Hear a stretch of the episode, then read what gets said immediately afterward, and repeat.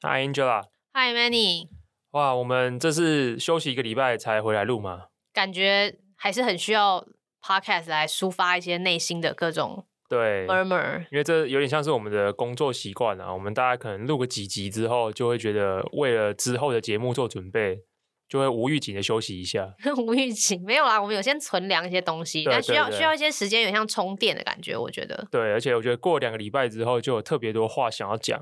累积了很多累积很多生活上跟工作上的体验，这样子体验，对人生的体验。对，所以嗯，我今天就可以聊一下我这几个礼拜感受特别深的东西，就是我们这个台啊，或者是我自己本身的慢报、电子报，都一直在讨论科技的东西。然后我们当然看到很多新创啊，他就说，因为他的科技解决了什么问题，所以他解决了多大的问题，所以创投觉得它值多少钱，所以它的估值多怎样之类的。但我最近一两个礼拜，我真的很深深的感受到，科技其实不能解决很多问题。哦，怎么说？我觉得科技就是无法解决管理的问题。管理什么样的管理？呃，当然管理的面向很多啦对，但我觉得科技真的很难解决。呃，比如说一间一一间公司或者是一个组织一个 team，比如说当他想要扩编的时候，嗯哼，你怎么找到对的人？嗯，这这件事情要怎么样靠科技解决？我觉得这件事感觉就是一直以来应该有各式各样的新创层出不穷，用各种方式，不管是什么 AI 啊，或是各种可能想得到的科技类的词来解决这个问题。对，可是我觉得它它还是很难呢、我坦白说，就是说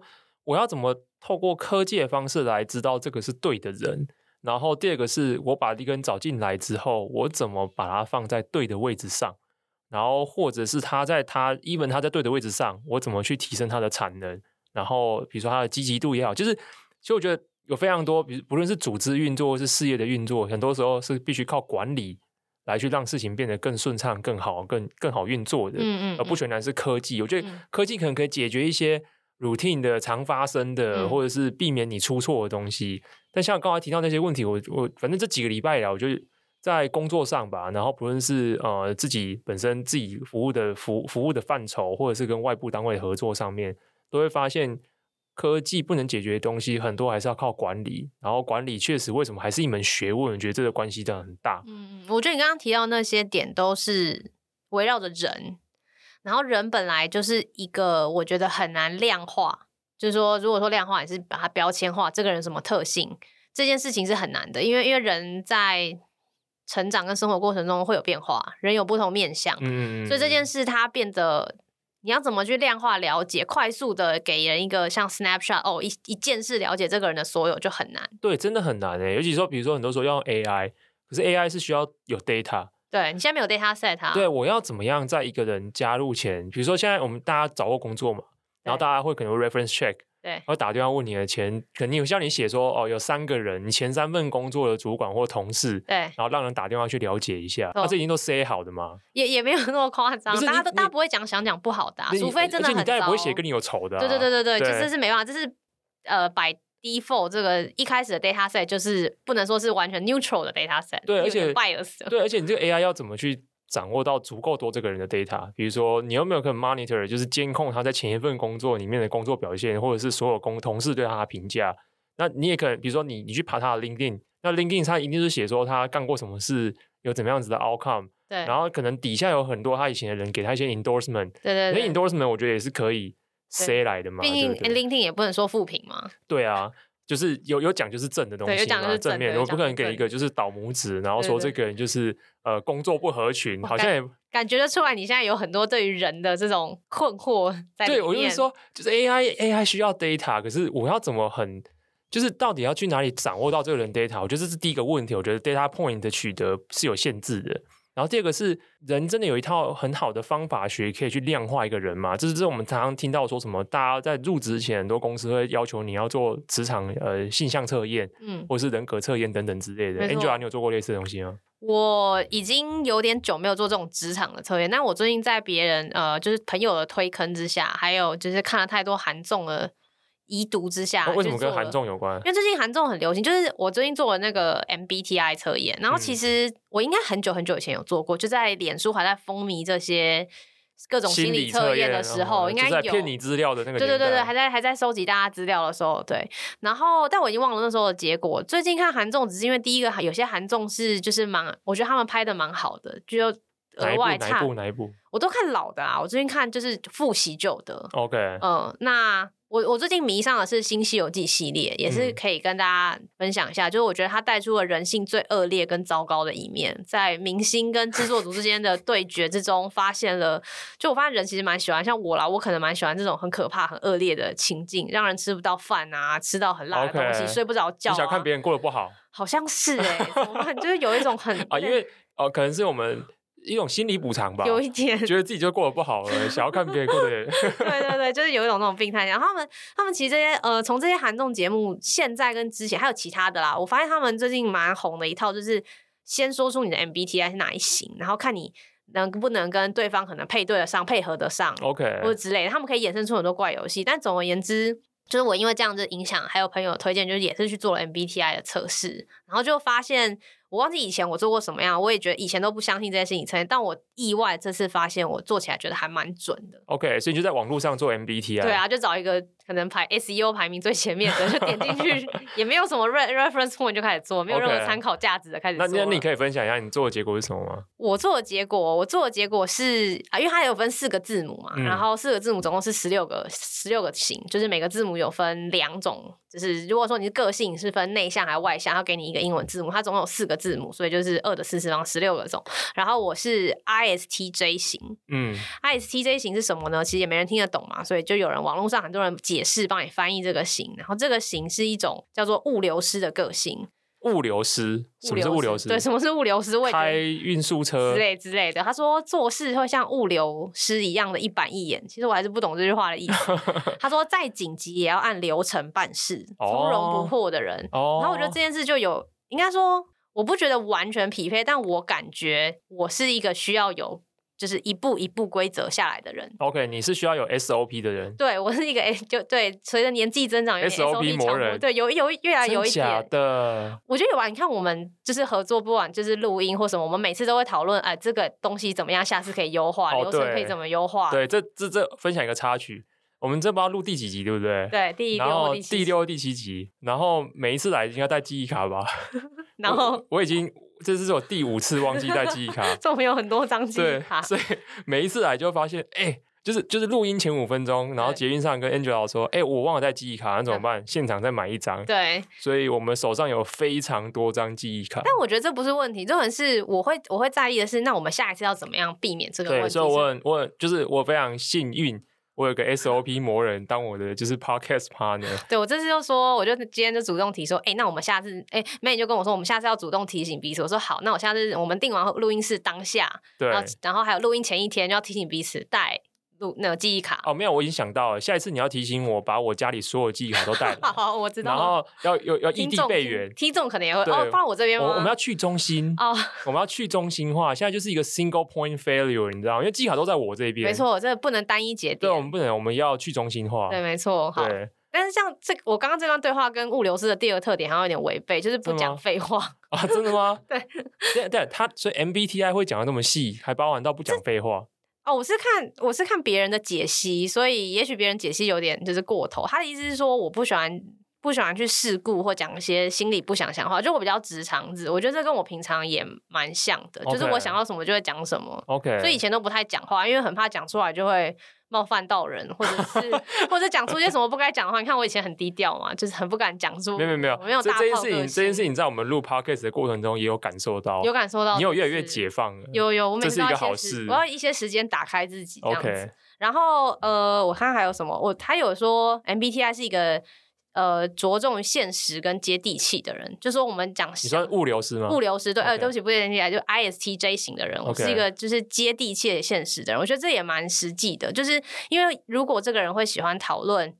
SOP 流程，他就是希望这件事最后可以完美或是合理的被完成，所以他在意的是完成，他不会在意中间的过程。所以我只要在意下一次我们是不是都记得带记忆卡，而且有异地备援，然后永远都找到记忆卡，我就会觉得好棒，我就会觉得心里很满足。哎，这哎这好奇怪哦。可为是什么 SOP 不就是注重步骤吗？还是说你只注重结果？那意思就是说，比如说你是个物流师，但是你是什么标速车神那种，就是超速，然后随便乱切车道，但只要东西能够准时抵达就好，但是这意是思如吗？果乱切车道，就是不切实际的情况，因为乱切车道你可能会容易出车祸。所以 OK 如果我这个个性人会跟你说，你可以这么做，可是你要注意，如果你总是在超速，那你可能会增加出意外的风险。哦，或者反而是无法让你的对使命达成，没。错，你要超速可以，但你要在适当合理的地方。哦，所以连不会被超速照到都的会有地方 SOP 就对了。对对，我会想，所以我其实是个个性，别人看起来是想很多，但是不是真正胡思乱想的那种想很多， OK 就是有这样有点，其实有点麻烦的个性，我觉得。 OK OK，这点我也跟 Manny confess 过，就有时候会这样子。 OK，好对对酷，对很酷他每次跟我 confess 这些事情的时候，就是他跟我坦白，他啊最近可能心里有某个结，或是有时候我们录音完之后，他觉得今天可能怎样，然后我的反应就是，我的反应是怎样？我反应就是不理他，对， 我完全就说没事，没有喽，对，结没束有啊了，结再束了，对见。对对，就 move on 了。我的个性就是这样我。还蛮需要这种人的，我必须要，我我应该一开始录 p o d 之前就有跟 Manny 聊过这件事，所以显示我随着年纪增长，对自己的缺点也有所了解。这样 OK，酷。对，所以这大概就是我测出来的。你觉得你跟我有像吗？目前 我觉得有像吧，SOP 的部分，对 SOP 部分其实还蛮像的。真的哦，我也对我也是长大后才发现，因为我以前小时候没有那么明显，我以前小时候觉得自己还蛮混乱可的，这东西是会变的啊，我也觉得我没有记得这种东西都是会变的。嗯嗯，对嗯，所以这也是回到你说的，我我觉得为什么这件事很难？你看你你刚刚提到的管理的问题，就是那你这个人你现在放在这个位置，如果他变了，你是不是要放到别的位置？然后怎么样去评估他中间的变化到底是适不适合这个组织？如果真的不适合，那要请他走吗？还是怎么样？哇，这中间其实有很多复杂的环节，是科技，我觉得完全没有办法去处理。其实我我之前也有做过类似 MBTI 的东西，就在然职场上后上班前的职场测那验时候我吗出社会第一次面试，就面了好几家公司，对哦然后有几家比较大的，他会要求你先做那个测验， ，OK，可是他不会给你测验结果，哦，那你怎么拿到的我没有拿到啊，我是说我做过。 ？OK OK，对，那这 MTI 后来我自己有在网络上有做过，是那可是我做了之后我已经忘记它到底写了什么东西。 OK，然后我最近一次做类似的测验，可是它不是 MBTI，它是一个叫做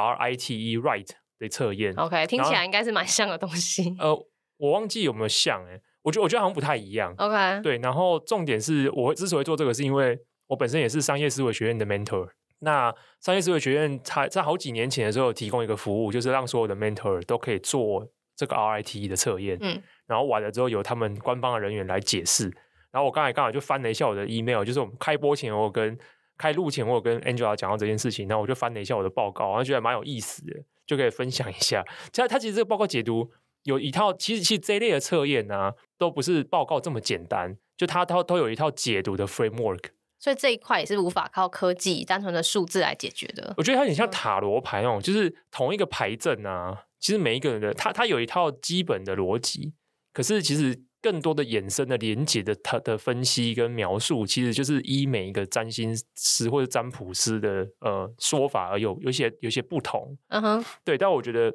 总而言之，就是我觉得这类测验的解读没有想象中那么简单。那我的 RIT 的测验蛮有意思的，就是它它先会告诉你说你有几大的职涯倾向，然后我的分数就是分布的蛮极端悬殊的，就是我最高的其实叫人际性。对这件事情，就是我我跟我爸我妈讲的时候，他们就吓到。为什么你爸妈对你的认知也是有所对，因为跟你的认知是不一样的？对对对，因为或者说我自己看到的时候有点吓到。他们觉得你是内向的孩子吗？呃，其实我个性本来就是偏内向，虽然现在这样讲，大家会觉得对 what the, what the fuck，对，大家会觉得你在在讲什么？ 对对对，但但总而言之，我我我我有一部分其实蛮内向的，但总而言之，人际性，但但因为他对人际性有他的解释啊，所以我觉得也是准的。但今天可能没办法讲那么多细节，但我人际性是最高的，然后第二部分是创造性，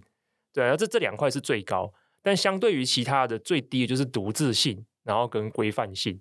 那这个很有意思，就是我先解释一下人际性的部分。它的人际性的意思是说，人际性的职涯倾倾向通常适任于着重人际关系主导或维护的职务，然后建议职务，例如说人力资源啊、业务啊、贸易啊、旅游业是人，不是好像很多都讲到了？他这个有点太广泛了吧？对对对对对，但是我觉得他这其实蛮有意思的，意思就是说，嗯、我在职涯的倾向特征在于情绪的稳定度高，然后而且行动跟主导性也高，然后并且能在不同的人群环境环境中良好的适应。我觉得他讲的是这个，嗯，就是他他跟一般人所谓的人际性，大家会觉得说你是不是很会交朋友啊，很会 social 啊，可是他讲的东西是反过头来，因为这东西它其实这个几个大指标是用其他小指标堆叠起来的，它有非常多小指标。嗯哼然后里面有一个小指标，就是所谓的情绪稳定的部分，这一块我超高分。 ，OK，，对，所以我一我觉得他的人际性一直是说，就是我能够很好控制好我的情绪，然后咱跟各个人就是相处，对，我可以配我可以配合，合各种不同人，我不会因为呃这个人特别符合我的个性，我跟他处的特好这个人 OK 跟我特别不符合我的个性，所以我就想大骂他，我想揍他一拳。所以的确就是比较像业务的性格，是什么对样都可以 feeling，然后什么样都可以去聊，什么样都可以去应对，对，然后我第二高，其实我这两个分数都蛮接近。第二个就是创造性，然后他的解释是创造性的职涯倾向通常适任于开创性或创意性的工作或任务。然后建议职务是什么行销、企划、啊、创作设计、记者、采访人员，这这个就蛮直观的啦。这嗯确实也蛮符合我自己的个性跟我的职涯上面一路以来的选择，这样子。嗯，不是做人家规定好的事，会自己发想跟自己完成这个 project 的样子。对，那我最低分的就是独自性。那它独自性的意思就是说，它独自性的职涯适合在组织中从事稳定或封闭的工作。然后它的建议职务指的指的是说，比如说研发人员、技术人员、维修人员。就是那种自己要跟自己对话的，或是根本不用跟任何人对话，是跟你的产品或是你的客，呃，对，跟你的产品，跟你要修的东西，想办法对把它修好的。，对，没然有后任何人可以对话，就我照着 SOP 先试，试到不行再说的。没错，那我另外一个一样也很低的，就是它叫什么通视性。他说通视性的职涯倾向，就是指的是呃适用于什么一般性质的工作。他啊这个真的讲的超通识的。他建议职务什么行政、总务、保全人员。就是那种随时行政，就是会每次都记得带记忆卡的人啊。对，然后就是这就是完全不适合他的工作，他没有办法，他会总是因为可能会放在某个地方或放在哪里嘛。对这就是很 routine、很事务型的工作。对。就可是你不适合觉得这种东西，就是 even MBTI 也好，或者是我们这 RIT E 做完以后，自己就会觉得 OK，它可能符合某一些东西。是可？是假设说我今天我不认识你，对然后我今天拿到你的报告，你也不知道怎么用，对，exactly，我到底要怎么使用你？不知道可能要一些就是 try and error 的过程吧，一些事物的过程，就说先把它放在这里试试看，然后多尝试一些不同的工作，对从小的开始，对像就是 proof of concept 一样，POC 一样，先给他一些小事情，然后哪一个做得好，再往下长。我我想知道最物流师个性可以去 test 的方式，就是先从小的开始做，然后可以再往下做，不行的就砍掉，就只能这样。对，所以其实我们举这两个案例，其实对我来讲，我我我想要表达的是，呃，我们我们确实有各种，比如不论是从社会心理学的方式，或是从各种的管道，我们已经试图把人量化，嗯，用一些方式去描绘你整个 profile，知道你是个怎么样子的人，你可能就是你的个性或是你的能力适配上是处于怎么样子的角度。嗯那这样的东西当然它被量化，它就会变成 data。嗯那这样 data 我们当然可以丢进去 AI 里面，嗯，然后可可以综合一些其他的 data points 来做一些模型的建立。对然后来给出一些呃呃这个人的使用或是管理上的建议。可是以我们自己亲身的人生经验来讲，不是说我们自己对自己的了解，或是在自己职场上实际跟别人共事的经验，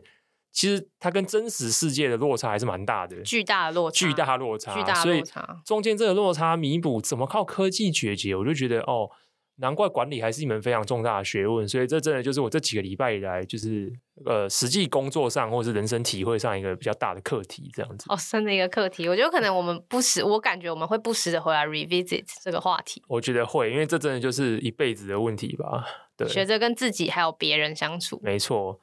你看，这就是累积两个礼拜没有录的好处为，什就么是会 想要闲聊。会想要闲聊，不过对我们其实随时都想要闲聊，只是有时候没那么多时间，或是那些闲聊是一闪而过而已。对，就太小，没有没有累积到一个超过那个门阀值， OK，会想要一口气把它宣泄或喷发出来。它有系统的宣泄啦，对有意义的宣泄，不是只是就是讲一些垃圾话这样的没宣错泄。好的，那接下来就进入到我们今天这一集想要谈论的主题。那我们这一天这这个主题其实想蛮久要聊什么的。其实我们我们上上个礼拜的时候一口气想了我们这一季，就是接下来的可能六到八集要聊的主题。没错，然后今天这个主题是想了很久，觉得好像真的很适合拿出来聊一下的主题。嗯那我们今天这个主题叫做，我觉得那个英文好长哦。我们中文我们刚才讲的是什么？哦，中文叫做解放吧散户。没错，我觉得中文比英文好很 多。英文是这样，大家可以最常去找，就是所谓的呃，最常最近如果看就常看一些国外的一些新闻报道，或是一些创投呃创业类型的文章，大家都会讲说什么 democratizing investing。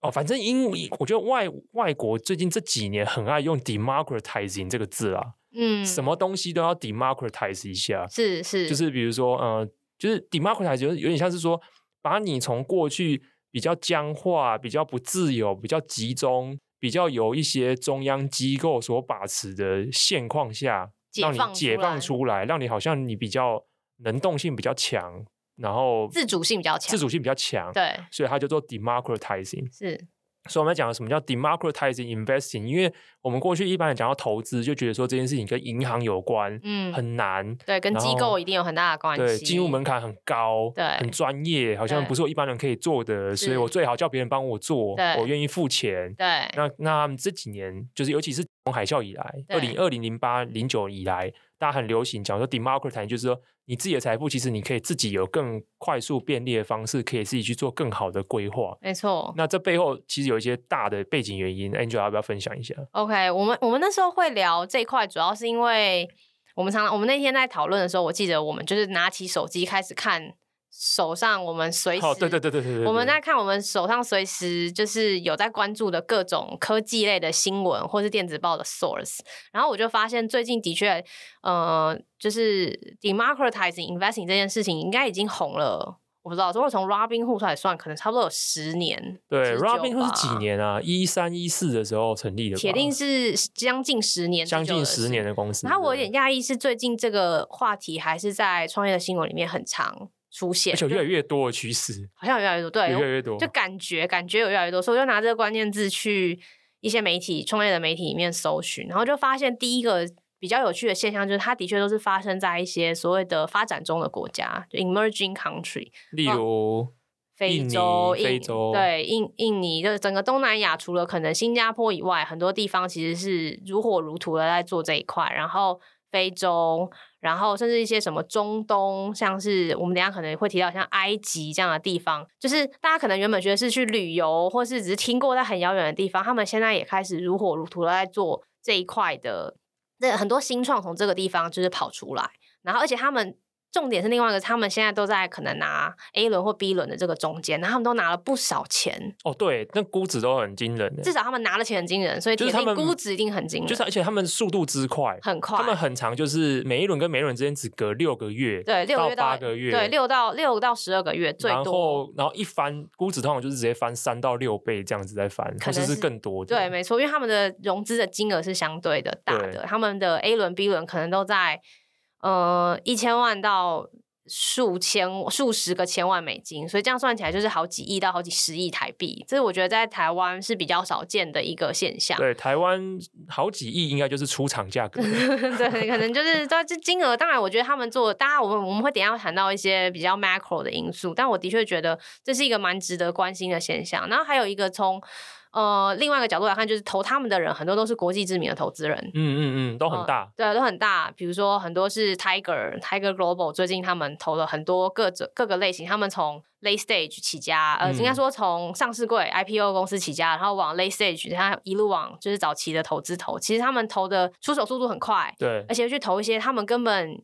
你知道现在疫情也不可能飞，你怎么可能相信这些人跑去非洲看一个公司？他们对就是看一看就投了。那他们到底看到了什么？是我们没有看到的，或者我们对，不知还道有像的 Excel 也是，对对对，赛我是老他牌已的，经投了第四、第五家了，对对然后完对全一直布局这个领域，没错没错，所以我觉得蛮值得期待。现在这些创投都是看比较长的时间嘛，A、B 轮其实离出场还有一段时间，所以我们就想跳下来聊一下这件事到底我们从这些资料收集里面看到了些什么，发想了些什么这样子。对，然后这边我想补充一下，我们刚才讲到一些所谓的 emerging market，就是呃开发中或者是正在发展中的这些市场，那他们其实都有一些特性啊，这部分也补充说明。比如说像印印尼，好的，印尼是很有意思，印尼的人口数很多，大家都知道，算是东南亚人口数最多的一个国家嘛没。错，然后，但是他们目前，嗯、在二零一九年的时候，全印尼竟然只有一百六十万人有实际做过投资这件事情，这是一个很低的数很比比例耶，他们这对，个就渗是透率也太低了，低于一。percent。对啊，这在整个东南亚是极低的。比如说马来西亚，大家可能觉得经济发展可能稍微好一点，人口也蛮多的。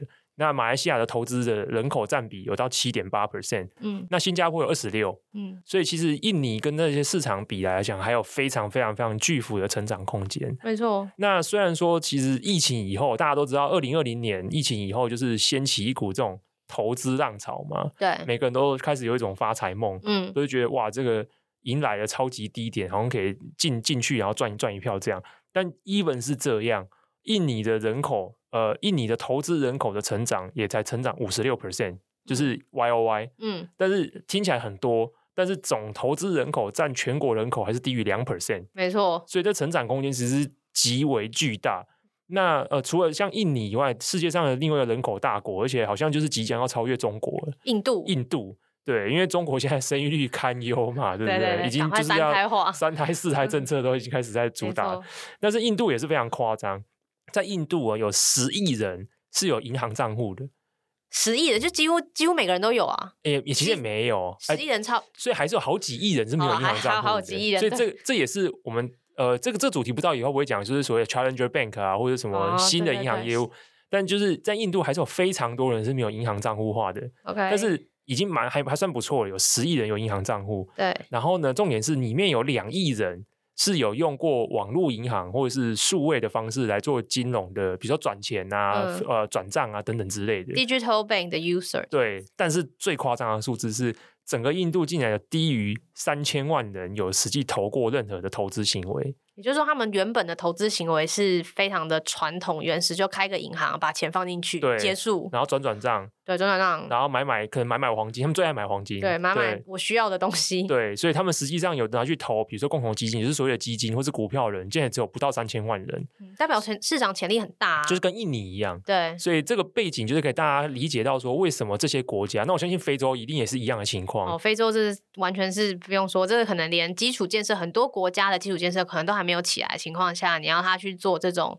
呃，不管是网络券商开户，甚至投资，对他们来说，他要投什么东西，对他们来说都是一大问题，一大问号。对，所以我相信这些创投看到的一个蛮大的重点，应该这个这个应该是主要一个考量，因为这些市场带开发跟整个成长的空间还是非常巨大的。嗯嗯嗯。那 Angela，你要看到哪些其他的成长动因？呃，我觉得就是 echo 一下刚刚我们自己讲那个 Robinhood 的部分，因为 Robinhood 本身起来起家当然是这个零手续费，让大家很好很好上手。然后另外一个是它也是一个非常 mobile friendly，就是说你 day one 就是从用手机就可以开始开户，开好户或者就可以马上。从你的账户余额开始转账过来之后，就可以开始下单，开始做买卖。那我想，就是很多呃，台湾的一些用户现在当然也会用手机下单，我知道，但是几年前，可能是不是十年前吧，以前大家应该哦都还是还用电脑没错，啊，甚至电话，啊，对，先从我妈电就用电话，对电话，先从电话下单，然后转到电子下单，这已经是一个很大的要件。对我妈那还不用电脑下单。因为那时候，因为那时候最大的影响就是电子下单比较便宜嘛，手续费，所以很多人就是年长的用户就有慢慢转到电脑上，因为大家都会用电脑。但从电脑到手机，这又是另外一个，你手机的 UI 要做的很好，使用者界面不可以点错嘛，你要买一张变买一百张，哇，就麻烦了。就是很多东西操作上，我觉得在呃单机版上跟手机版上是要有很多的很多的优化的。但是 Robinhood 做到一点，就是它 Day One 一开始就是一个 mobile friendly，所以其他人抄抄袭它、致敬它好了，致敬它。嗯其他这些嗯国家的新创致敬它的时候，也会走这个 mobile friendly 的方式，是因为这些国家的用户大部分也都是 mobile Day One 就是使用手哦，机的对用户。对对对对对比对如像对，像非洲，或是像什么，我刚刚讲到，我们刚刚讲到印尼，印尼他们跳过 PC，他们，我觉得他们一定还是有 PC，只是他们不需要再有 PC，而是很多人第一个媒拥介有这的一运段算软运算装置就是手机了。是啊是啊，因为现在手机这么方便，因为所以那些国家要有 broadband，就是有线宽频的对。难度，其实比有无线网络、呃有有行动网络来的难的。，是是，所以其实我觉得，呃，我们看到我看到这个，我们等一下讲的公司应该几乎全部都是手机，就是非常非常 mobile friendly，或他们甚至只有出 mobile 版，就让你可以在手机上就做所有的计呃运算、呃服务、开户，甚至所有所有的东西都在手机上运行。我觉得这也是这个大趋势下，等于说这个从 Apple 开始开启了这一连串，就是 retail 叫什么散户投资、散对，户做散户投投资，，对，加速了散户可以随时带在身上去，带手机在身上就可以一键投资，一键投资全球股票，一键投资自己国家的股票的这种一个风潮、一个浪潮的开始。对对对对，第三个原因，我觉得也是最多人在谈的，就是他们都蛮瞄准所谓的 Gen Z。对，这也是刚刚 echo 上一点，因为 Gen Z 的人一开始就是拿手机啊，嗯对，然后年轻，年轻，，对，他们使用的其他东西都是 mobile first，比如说 IG。可是你觉得这背后有没有一个原嗯因是年轻人特别容易冲动投资？我觉得这因个为这一点善用会是好事，对，因为像 Robinhood 就是因为这样所以惹了一些争议嘛，他们还对因对此对和解，然后付了一些罚金。对对对，但因为他瞄准瞄准 Gen Gen Z 的好处，第一个是呃，他们呃，第一个就是他们的成财产正在累积中，对刚出社会工作，是然后开始累积自己的第一份钱。对，所以说，像这样子的应用，它可以帮助他们做，比如说储蓄规划，规嗯，划完之后就可以帮你导向到说你理做什么财的类型的部理分财，买什对么东西。对然后我觉得这些应用像 Robinhood 里面，它会把杠杆、开杠杆这件事情，我们大家会觉得很高风险的事情，它把它包讲装的成很简一件事完成，对，就轻描淡写地带过这件事情，他会，他会，他会去强调这件事情可以带来的投资的好处，但是他会在风险层面上不会那么的，嗯，具体、巨细靡遗的告诉你这件事情它背后的风险值是非常非常巨大的。是所以这件事情在一两年前的时候也闹出非常多事情嘛，对在美国甚至有人因为这样自杀了，对对因为对他不小心就是觉得好爽哦，就是开杠杆，对然后然后就爆掉就了爆掉了。对 所以说，其实我觉得瞄准年轻人，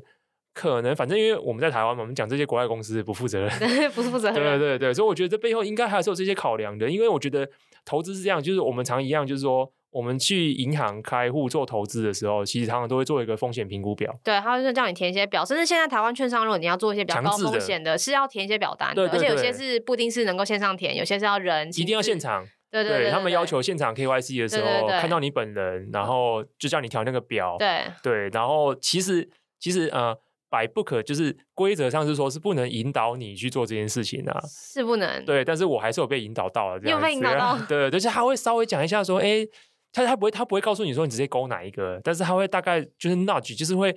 推一下说，其实如果你没有这么在意那个东西的时候，或什么之类，他用一些方式来来来告诉我一些呃资讯。介在引导跟教学的这个中间，对，但是其实理论值上应该是这件事情，他什么话都不能讲。哦，对，这太理想了啦，对我觉得对对，有点对难我，觉得很难，因为你人跟人接触的时候，你怎么控制他？对，你要推一把怎才么能够讲不往讲前，对啊，不然怎么做业务？我对觉得是这样没有错，对，但是我觉得，如果如果以这个角度来说的话，其实这些这些应用、新兴这些应用，他们很瞄准所谓的年轻人、Z 世代的人。其实我觉得看重就是这些人，他们特别容易被推一把。对，嗯嗯你在 App 上面的体验上面，一些 UI 界面的提示上面，我觉得嗯特别容易推一把，让他去做一些他没尝试过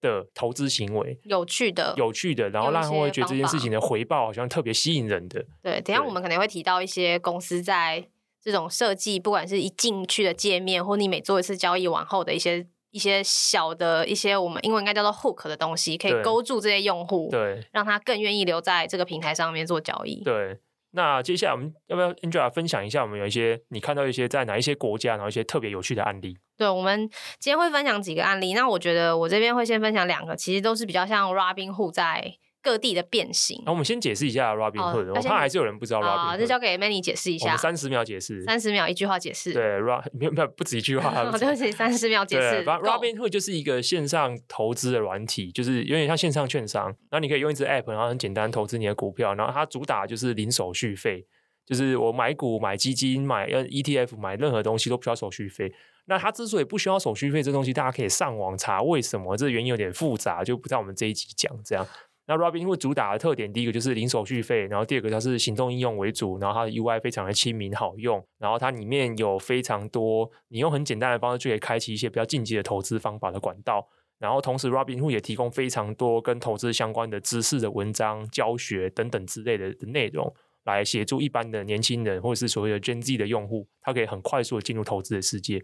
三十秒讲完，三十秒、哎，真的，对你好适合做这个哦。给你一个讲稿就可以三十秒内、g o o d 这样结束。 OK，好的，好的。那我们现在讲一下，就是我们看到这些，呃，第一个筛选我会提一些我觉得看得到的，呃，在这些新兴市场、新兴国家做的 Robinhood 的变形。也也，我嗯觉得讲变形也不太对，我觉得他们都各自取了一些 Robinhood，我们刚刚提到，刚刚 Manny 提到一些特点去做可能致敬或是调整来去。因应就是各地 local 市场的需求。第一个公司它叫做，它应该要念 Thunder 吧，对不对 Thunder 一定故意的啦。呃对，一定是故意的。他怎么 right？他怎么写？ T H N D R？哦，那一定是。对对对，应该是念 Thunder。我觉得这些新创已经命名命到那个网域 domain name 怕抢不 到，因为 T H U N D E R 一定太长抢，了一定太长而且一定了抢不到那个没错没 domain，错，哎所以他们就是会做一些这种漏字，只要对发音起来是或对者可能有别的理由，我们可能找到再跟大家分享。那对它是一个在呃 Focus 的市场，目前在埃及跟 OK 中东这个地方。那为什么会 Focus 在这个市场呢？就是我觉得哦，Echo 刚刚大家讲的第一个点就是。这个市场所谓的 MENA 这个市场，中东这一带的市场非常的大，还有四亿，total 有四亿人口。真的啊、就我我从来没有算过他们那边多少人。其实我也没有，我也是看资料，就是加哇好就是多哦对参考用的。但整个加起来，包括因为这些这地方非常有钱呐、你可以想象，好说埃及可能有时候有点动荡，可是它基本上还是有观光大国。嗯， 然后更不要说中东一些其他地方是非常有钱，他们是有石油的地方，所以这地方他们每年的数字说每年的 annual saving 是五千亿美金。哦，然后五千亿是什么概念？其实哦我没有概念，应该就是很多的意思，很多意思，对，非常多。现在没有办法类比一个什么样的数字，所以它是一个很大的一个潜在市场。但终究是这样，他们也是只有呃不到五个 percent。我我查到数字是不到五个 percent，可能更少啦的。 OK 这整体这个区域的民众是在做所谓的投资的，所以当德这间公司最近就是融了一个还蛮大的一个 Series 呃 Series A，是从我们刚刚讲到的 Tiger Global，就是全球知名的老创投虎老虎创投基金来。然后 by the way，我就岔题一下，老虎当年也是投了 Robinhood，哦，所以他有跟着这一路就是。所谓这个解放散户的步骤，就是他一路从 Robinhood 蛮早期就一直投投投拉到出场，所以他应该是蛮了解这整个市场的变迁，所以我觉得这是一个很有经验的投资人啦。他们在看，那为什么讲 Thunder 我觉得有趣呢？他其实刚刚讲到 Robinhood 那些点，他基本上呃有 cover 到，但我觉得他们的呃自己发的这个融资的新闻有一个很有趣的点，就他有一步一步强调他们要怎么做才能让这些地区，就是埃及、中东这个地区的人去使去去。呃，怎他们要他们要怎么样去教育这些人，让他们可以开始快速而且愿意使用这些呃投资的软体这件事，他是花了很多力气的。他们说第一步呢，他们要让 user 就是用各种的文章、影片，甚至 webinar，还有 podcast，还有 daily newsletter，要去 engage 这整个四亿人口呢，尽量的去了解什么叫做 investing。哦，我觉得这件事应该是。呃，刚刚那边你虽然有讲到 Robinhood 有做，但我觉得 Robinhood 因为它 target 是美国市场嘛，哦，对，很多大家也比较懂了，大家一定有一些人是比较懂的，他 t a r 也是可能不懂那群人。可是我很讶异的是，这些我刚刚讲到这些，在我看来是比较重重劳重劳力的工 OK 啊作，产内容嘛，场内容，然后不不怎么 scalable，但是他们却愿意花这么大的精力去做这件事，然后投资人也同意的 给他一大笔钱，可以开始第一步做这件事。我觉得这观察到一个 echo，就是这个市场还需要很多很多的市场教育，会不会是因为教育之后带来的获利可观，一定可观、啊。所以投资人才愿意支持你一做这定件可事情？啊观，一定可观。那我觉得回过头来，echo 就是我们现在看到台湾其实是一个非常 well educated，在这种投资相关的的教育方面，我们就是一个非常就是教育良好的一个地方，算是吧。其实我还没有真的去算过台湾的投资户的比例是多少，嗯，因为我们刚才听到，因为你刚才那个数字，其实我也有一点吓到，就是新加坡竟然不到三十 percent。一开始我们讲的时候，对马来西亚差不多不到六，对，然后印尼、印度都是小于一嘛，是，然后但是新加坡不到三十，对，但我不确定台湾有多少，好但是像蛮多的。我觉台湾应得该蛮高的吧？台湾不就是散户之国吗？对就是对说对啊，最近还听说散户的力量散可户的力堪量比机构嘛，对不对，就我觉得台湾人应该对于，比如说你今天如果跟一个大学刚毕业，完全没有完全没有受过任何基本金融训练，那你跟他说他在我大学毕业，跟他说哎去买股票，他可能知道哦我要去开户，对，大家可能有这个现想法，至于怎么开或去找谁开，可以再更细致一点。但我觉得刚刚那个数字跟这间公当着这间公司要做的是反映的，就是这些人是连什么要去开户都不知道 OK，我要买什么叫做股票也不知道。嗯，他们可能不只是要教他们股票这个东西的学问，就是这个东西是什么，他可能要手把手的用 podcast、webinar 这种东西，或者是有可能还要拓展到线下课程，我不知道，就是要更是手把手带大家去了解为什么要去做这件事。而我还我有蛮我有讶异看过的一些这类新创写的文章，我觉得嗯蛮有意思的是，他们甚至不是只写进去这些技术类的东西，嗯比如说什么是股票，嗯什么叫 buy put，嗯，什什么是什么什现行？么什么叫 sell put， MACD？这对，样然后什不么会是那么 MACD，硬，不会什么先那是么硬的。对我他们觉其实得都先讲什么是投资，对，对，OK，什么叫就是因为为可能什么你要投资？因为对那些人来讲，他们可能想法就是钱赚了以后就存起来，对然后银行会给利息，对然后我只要控制我的支出，然后他们甚至可能连 pension plan 就是退休金计划这些东西不一定有概念。嗯，对，所以你再更进一步跟他讲说，呃，其实你可以把钱给别人，别人可以帮你滚出更多钱，嗯嗯，这可能对他们来讲是一个很巨大的知识的 gap。没错，对，所以他们其实甚至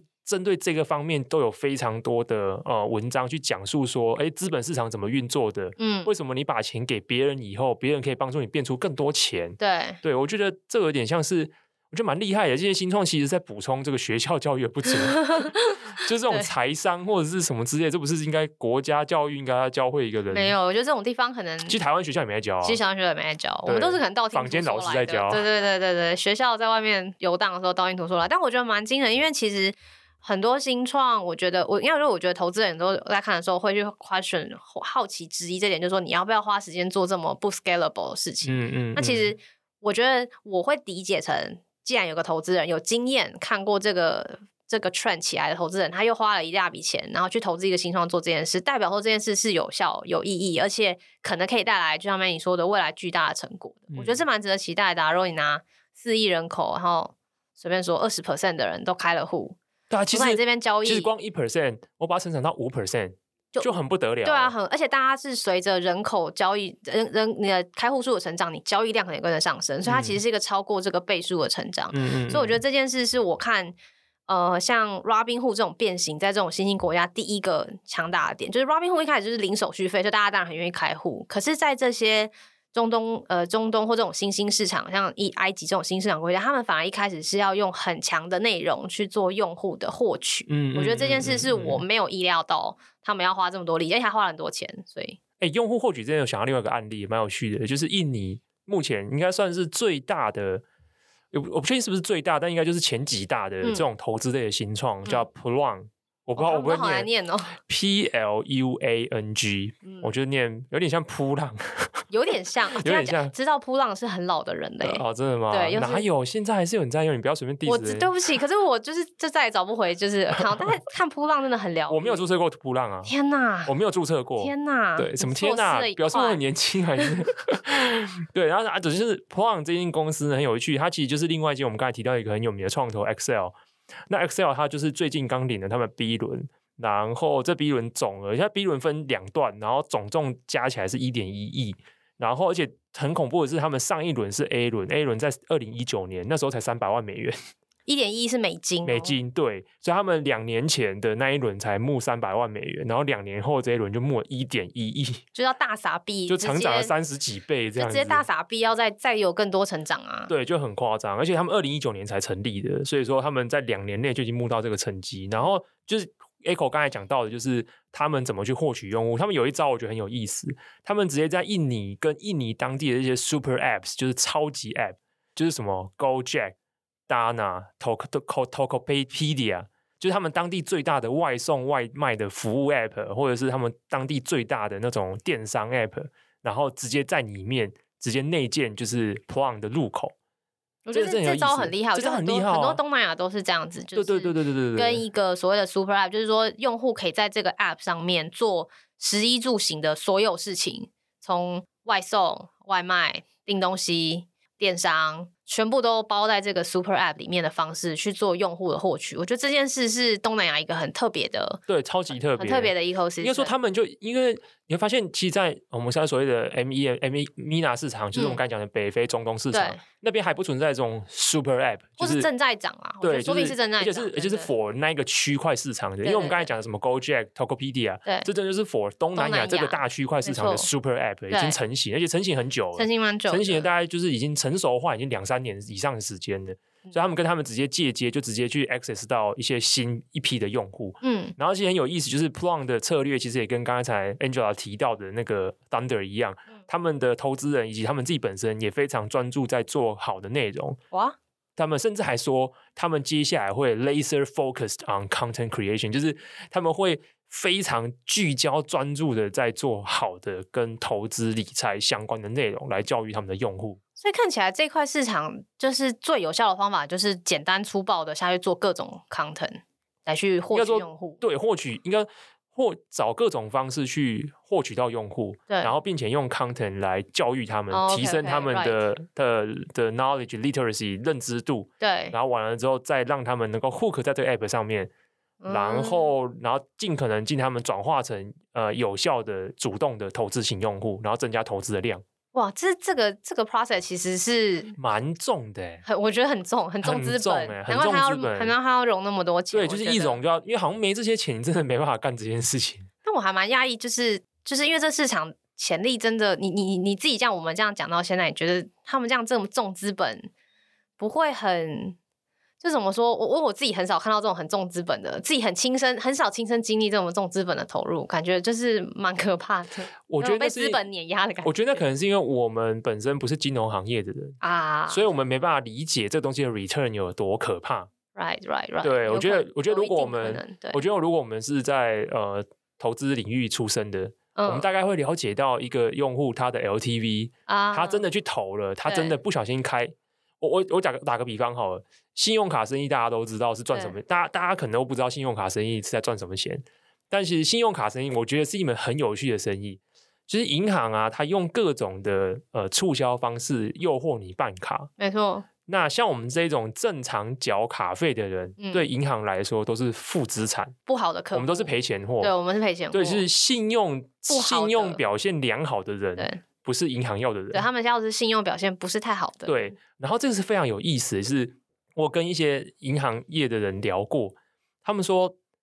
不论卡种，因为我本来好奇想说，不同的卡别是不是可能对应到不同资产水准水水平的人，嗯，所以他们的可能信用品质有落差。比如说，对可能某一种卡，它的呃卡户的信用水准比较高，所以说他们变成所谓的循环利息户的比例就会比较低。是或什么之类的。但后来发现，就是我跟一些人聊了之后，发现其实没有，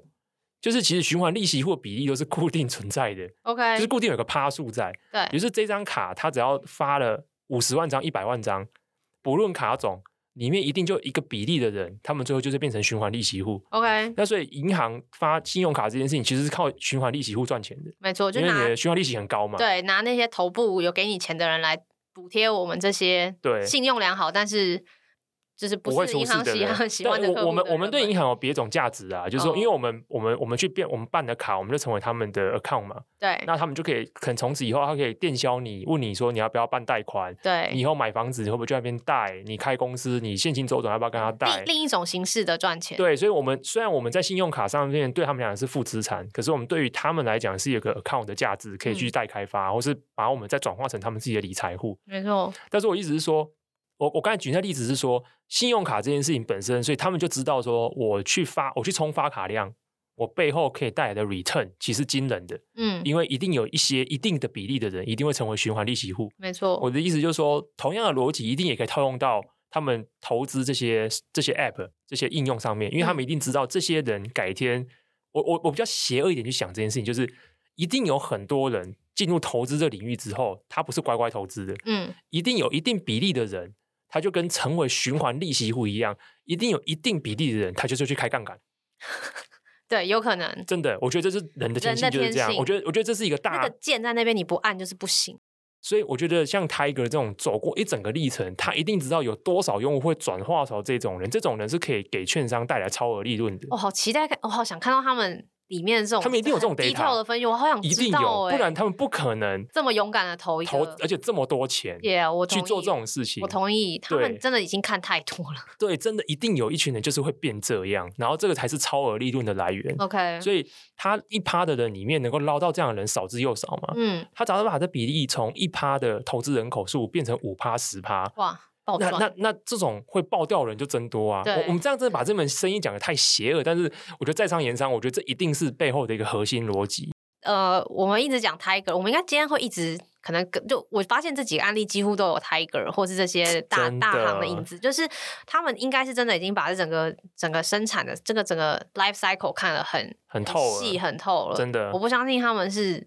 随意砸钱的。哎，我觉得这边可以讲到另外一个点，这也是一个案例。你你你可以分享一个我我我没有那么熟，但是给你分享的案例，就是说分享找到新用户这件事情啊，还嗯有别人的做法。然后最近不是流行那种什么用 social 的方式，啊，我觉得这个也 social 很邪恶。为什么你觉得很邪恶？你你讲完我再讲哦为什么我觉得很天邪恶。我我 要被 Q 了。就是我看到另外一个公司，它叫做，哎，它的名字比较一般，它就叫做 shares，就是一股一股的那个、嗯，那个字叫 shares，s s h a r e s。但它哦，这这个案子没有没有 Tiger，终于没有，但他们也是融了一个四千万美金的 Series A。这也蛮强的。那这个公司要做什么呢？它做的一个，它强打了一个 feature 叫做 social investing。那中文其实我没有比较好的翻法，我就讲一下 social investing 在做什么好了。社交投资交很难很难懂哎、社对社有点难交懂也不是，因为也不是社群，好所以我讲你一先下讲它是什么好了。好，我讲一下 social investing 是什么。基本上就是你可以 follow 你身边的朋友，或是亲人，或是任何你 follow 的人正在投的东西。比如说，我今天看到某股票老师随便讲好了，比如说我看到股癌今天买了什么，然后我就跟着他买，哦，就跟单就跟单。其实其实这个想起来也蛮蛮合理的，因为你今天有 social media 会。会去追踪脸书，会追踪脸书上面这些人讲什么。那很明显，如果你今天做投资是一个信任、可信任的人的话，你要去跟他的单，好像也蛮合理的。所以这为什么会邪恶呢？我不懂，我觉得这好像是一个人性必然会发生的事情。我我没有说邪恶，但就是这件事情啊、我不应该用邪恶来形容啊。我觉得我这样我这样太用政治正确的角度来解释所有事情没有没有，它不是邪恶，我 OK，觉得它是聪明，我觉得他很聪明，对，因为聪明，因为他等于用既有的一些用户再去绑新的用户啊。对。但是但是我我听到这个题目的时候，我我我有个新的，就是有一个好奇的想法、哎，就请是说如果是骨癌的单，我就会想跟啊呐、嗯，嗯，对，但是他他的他的头发比较进阶，我可能也跟不了。那嗯我就说，但是比如说你会去，因为他还可以让你看你一般朋友的嘛，没错，他会让你，他会让你跟一般朋友讨论。我觉得他想要做的东西，我我今天早上起来有个，就是我今天在看这题目的时候，有个天外飞来一笔的想法，它比较像我们的 PTT 古版。哦，所以台湾为什么就大家台晒湾那个晒对账单出来，或是然说后 PT 古版会有很多嘛标，会有写标的文，然后哦为什么分析？那嗯其实你跟那些人就只差你是不是他的朋友的关系，但你还是在追踪这些账号。所以我觉得他想做的东西会比较像我们在台湾看到古版，其实古版是台湾 P P T T 里面相当活跃的一个版，如果嗯大家去看，就仅应该是仅次于 Gossiping 版的前五名的版嗯。这几年，尤其是 去这两年以来，应该是哦对，去年应该最疯的，因为航海航海对，王航海，然后还有很多其他，其实很多重训大家都在上面讨论，而对且其实几乎每一个主题，只要你不是被水桶的的话，应该几乎每个主题都会有人在上面回复你，跟你讨论，这就是一个很典型的，我觉得很很已经很接近台湾版的 social investing 的一个地方。只但是是它我觉得他离 social 还差一点点哦，对，它因为你不认识这些人而，且他的及时性没那么强，嗯、看你怎么定义及时性啊，因为 PTT 本来就不是一个，现在已经不那么及时因的为地方，像 Shares 这种应用，有点像 Facebook 这样，对对就对，是它会是跳红点、推对波什么之类，对就是我觉得它那个 nudge 的力道就是很强推你的力。所以我我讲的邪恶是在讲这一点，啊，就是我觉得他会善用 social 这个点，人的弱点。对，来去推说，哎，你的谁朋友投资什么又赚钱了。对，他就会是讲这其实些 social 这种东西很容易让人家 FOMO 嘛，它啊就是本质上就好像是是 FOMO。对，其实我我要讲邪恶意思就是说，他们很聪明，知道怎么样去让用户跟用户之间互相彼此影响，嗯然后创造出你一种 FOMO 的心态。嗯然后因为这件事情就容易更容易撬动你投资的或者想赚钱那个点。嗯，然后你你想想看，如果我今天加了好几个朋友，然后这些朋友呢，每个都是开杠杆赚钱的，对你你会不会想开？你会不想开杠杆你吗？会，你因为去学他，就觉得哎、他都可以，为什么我不行？人都这对样嘛然。后你如果在适当的有些 content，告诉你看看啊有什么好对或对不对好，但对你可能对只会注意好的地方。对啊，他然他后你就他会去了。他也不会讲那么多不好的地方、天啊哪。对啊，其实你不觉得这是超级有效？因为如果我是经营者，我一定就是往这个方向干、不啊过。实物上，这些团队就是这些 startup 在做的时候，应该还是要去做一些 disclaimer。现在已经有 Robinhood 的例子了啦，哦我相信对这些取啊，得边会都已一些经缴罚金了。对，我相信取得一些主管机关，不管在言语语句上一些同意啊，或是一些 disclaimer 还是必要的，所以就对显得他们好像更会利用这件事情去拉拢新用户。我觉有得可能。对，所以说，我觉得这一招这招是非常有用的，就是呃，假设说这目标就是为了扩大用户以及对增加用户对于降低自己从事比较高风险行为的心防，对，那我觉得 social 这一招就是很漂亮。嗯，没错。其实，其实，在我们一直不太会聊，可能以后不知道会不会聊到 crypto 世界，我觉得也是啊，大家现在也哦是很在意，比如说主流的一些 key man 或 KOL，他们其实这些我觉得跟交易有关的事情啊，好像大家特别需要一个领头羊。哦，对，对，大家喜欢聚在一个圈圈，那圈圈不能太大，可是也不能太小，然后你要有一些声量，然后有一些怎么讲，你要可以带头啊、呃讲一些东西，让大家听听了你的话，然后不管你是真心还是多少真心多少，就是只是胡乱，反正你就要让大家听得懂、听得进去，嗯嗯然后跟着你一嗯起嗯嗯操作，就是好像是交易这件事 （transaction），因为我们讲 trading 嘛，然后或是像 crypto 这种加密货币，就或者说我觉 transaction 得本质就是这样子， 或者说我觉得散户交易就是这样。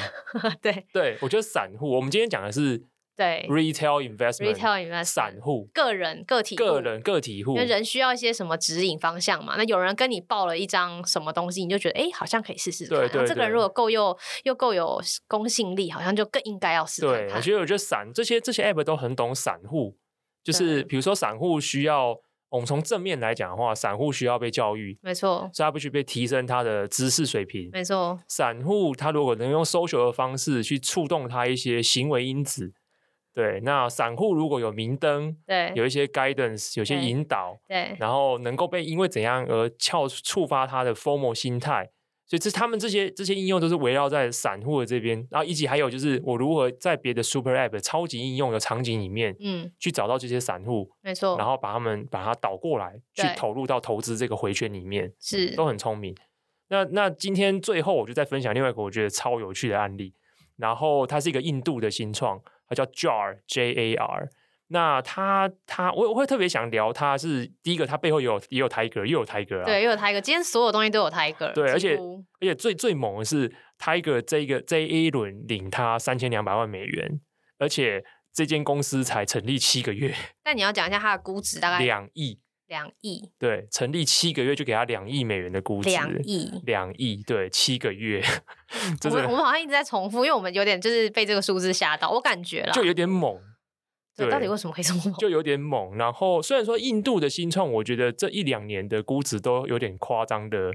就是 skyrocketing，就是都冲很高啦。但是这个这个这个领域，这这个 segment，我觉得还是蛮夸张的。嗯，蛮夸张，而且它才才才成立七个月，七个月，超年轻。然后，但他很有意思，就是他去怎么获取用户。我们刚才提到，就是说很多用教育的方式，然后但是 JAR 是一个很特别的的的出发点。它其实一开始有点像类似一个存款、类存款或者是类财富储存的一个 App。就帮你财富管理对，简单的财富管理一个啊他 app。的意思就是说，嗯，你今天如果他会透过各种方式的银行的 API，或是各种方式，或是扫描你的简讯的方式去串接你的消费记录，嗯，比如说我今天花三十五块钱买一杯饮料，然后你设定一个东西是整数是五十好了，所以说它会自动帮你直接扣款扣呃付款，呃应该说从你的银行这边支付十五元，嗯，投入到一个地方去买买什么买黄金，帮你补上那个缺口之后，对去帮你做简单最简单的理财，在对印印度最简单的理财，对，买这种黄东西金就是所谓的储蓄，一般英文叫 round up，嗯，所以这种东西其实蛮多，像我记得以前看到像瑞士啊，或是嗯欧洲有很多新创财富管理的新创，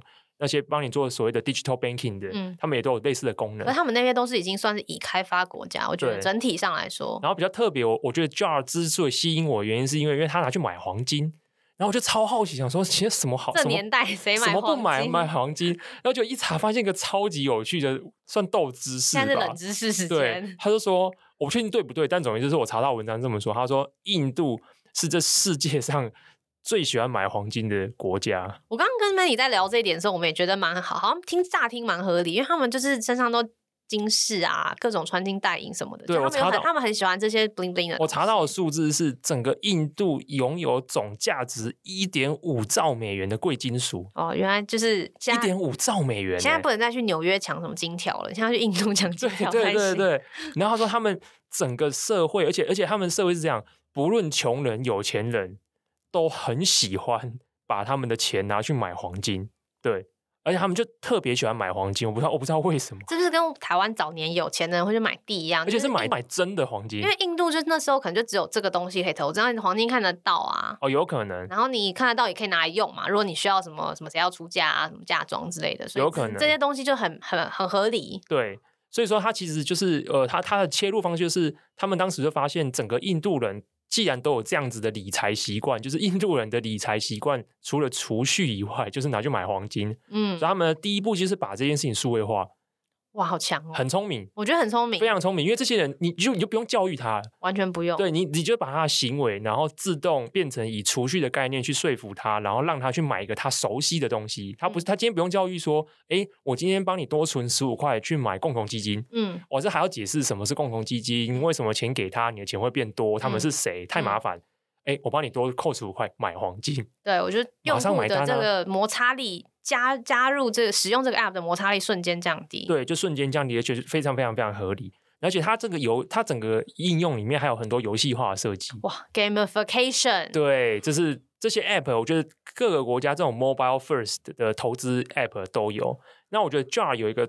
我不知道，我不确定其他有没有，但是它有一个很有趣的东西，就是你今天如果你他会给你一个任务，我如果愿意主动输入更多数字，存更多钱去买黄金的话，他会给你一个有点像游戏票。嗯然后你就点这个游戏票呢，可以玩那种比如说转盘啊，或是射瓶子啊。玩了之后呢，你可能有机会会获得系统会直接发新的储蓄奖励给你，嗯就是系统会直接补贴你，直接帮你空投钱给你就对了。然后这个东西我记得在某一些 App 也有，就是你如果透过他们的 App 买股票或是买共同基金，它就会空投你一些零股或是一些其他的加密货币，嗯所以就会透过各种诱因来让你愿意在这个 App 上面投入更多的钱，把它储存在那边。这是为什么老虎要投他一下要投他三千两百万的其中一个原因？对他是可以发钱嘛他可以发钱，不然钱对哪里来？对，所以这也是非常有趣的案例。嗯，所以那以上就是我们今天我觉得这是一个很令人感到非常有趣。那我觉得最后一点就会回到我们一开始挑这个题目的时候，呃，之所以犹豫要不要做，原因是因为我跟 Angela 说，哎，为什么这东西好像在台湾都不会有？为什么嘞？对，就为什么？就是我们刚刚有 touch 到一个啦，我觉得是算是正向了。为什么？就是我们这边的人已经被非常 well educated，在对就是这些我们我有们在受过很相对良好的财商教育或基础的财商教育对是有的。就是可能第一个就是台湾的投资人口数，我觉得可能没有那么低，嗯，所以说这样子的发展空间不一定有这么高。对，就是潜在的市场没有像他们这样是什么。一 percent 或零点一 percent 的渗透率在一些对非洲国家，可是台湾渗透率可能已经相对很高了。对，哦可能新每个加人都坡有好几都个。有，新加坡都二十六，我觉得台湾说不定有三四十吧我，觉得散说不户的定比例。如果你算就是户口，就是算有就是开户数的话，可能前进不对止，有或些人是可能都好几个户头、啊，或是一年至少投资过一次的对对这种对活跃活跃户头没的错话，我觉得可能更高。嗯所以第一个是它的成长性，这样子成长性可能就呃没有到这么高，天花板比较明显，天花板比较明显。然后第二个是呃，你说你想让投资变得更简化、更好用这件事情，可是反过头来就说，可能因为普遍来说，台湾人对于投资的知识，或是可以获取这些知识的管道，相对是丰富很多的。嗯所以说，呃，提供这样子的 benefit，这样诱因的空间、成长空间跟诱因，可能相对的也没有这些国家、这些呃所谓的新兴市场国家来的这么明确。嗯嗯，对，所以这这可能是，所以当时一开始对这题目我就蛮好奇，想说要不要讲，原因是因为觉得在台湾好像用不上。对，离我们好像有点远，但对事实上，我觉得回过头来看，我们感觉。可以 digging 是很多人性的东西，就这对些投资人在背后邪恶的操纵了， 没有透过金钱操纵对了这些聪明的操聪纵，明的，我一直想说心底话，今天好烦哦、一直打开之后就会这样，聪明的操纵了新创对于人性的掌握，然后让更多人可以去，让更多散户其实是得到更多投资的机会。对，嗯其实这也是不错啦。这也是因为不其实错在这之前，你会发现这些散户如果没有获得这样的入口机会，呃，你要说他们的理财行为是非常安全的嘛？比如说印度人这么爱买黄金，好了，其实黄金是一个很糟糕的价值储存的，应该说个人财富管理的工具。嗯，因为第一个，黄金很难保储存存很难储存，因买为一块金块没有办法带着走啊。对，你又怕它被偷或干嘛，这样要找地方放它，然后交易的流动性又没那么高，